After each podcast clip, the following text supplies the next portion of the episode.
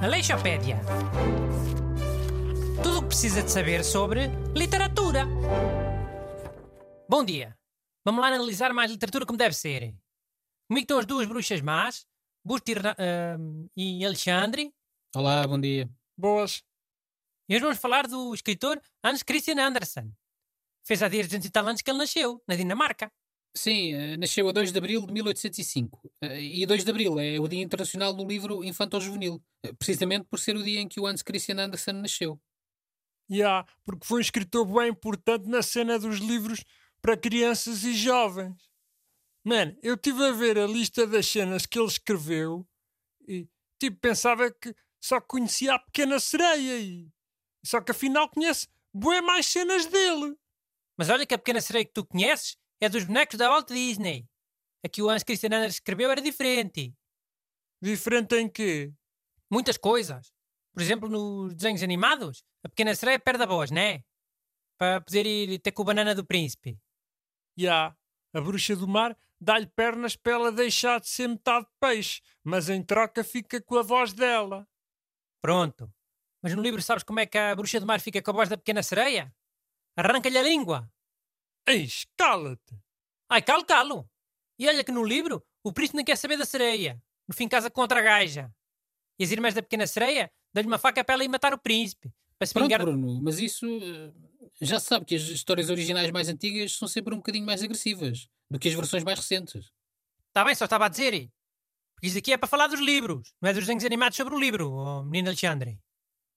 Sim, tudo bem. eh, Mas então sobre os livros. Acho importante dizer que o Hans Christian Andersen escreveu outras coisas. Eh, É, é muito famoso pelos seus contos de fadas e fábulas, mas escreveu peças de teatro, romances, poemas, livros de viagens.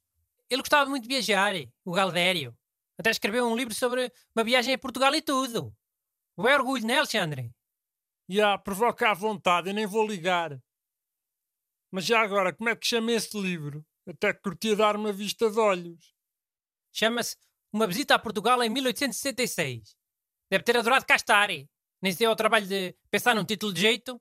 Parece nome de uma pasta no computador, com as fotografias de umas férias. Ah, mas olha aqui mais uma coisa interessante sobre o, o Hans Christian Andersen e as viagens dele.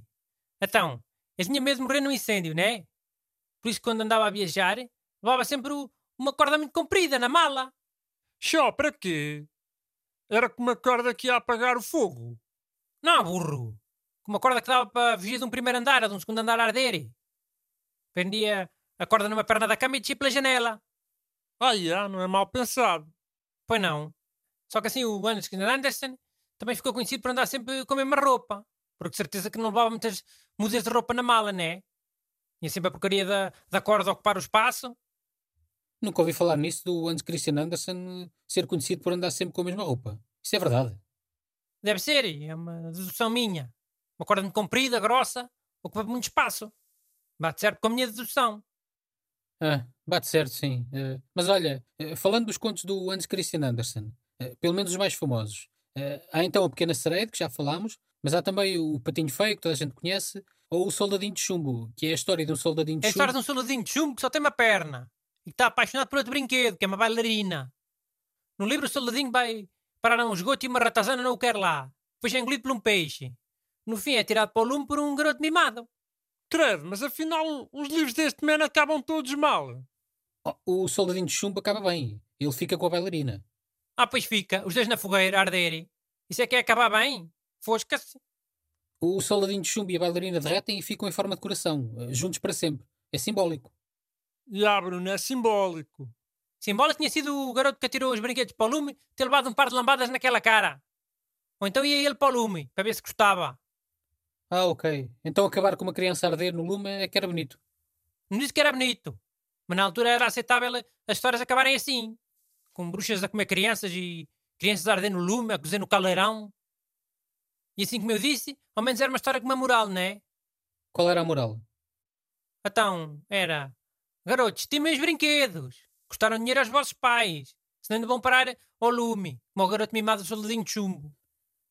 Então, como não há tempo para muito mais, eh, queria só deixar uma curiosidade. Eh, vocês sabiam que a expressão o rei vai nu vem de um conto do Hans Christian Andersen?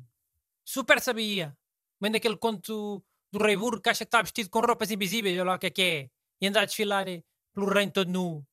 Sim, o conto chama-se Roupa Nova do Rei.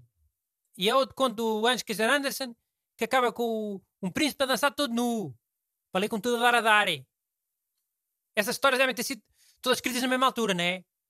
A famosa altura em que os contos dele acabavam sempre com reis e príncipes, todos nus, a fazer figura de urso. Ya, mas isso deviam ser críticas à nobreza, não é? Porque, malta, os livros de crianças têm sempre boas críticas escondidas. É preciso estar atento às simbologias. Eram críticas à nobreza ou, ou era o, o Andersen a, a imaginar pessoas todas nuas? Só porque sim. Eu voto na segunda hipótese. Aleixopédia. Tudo o que precisa de saber sobre literatura.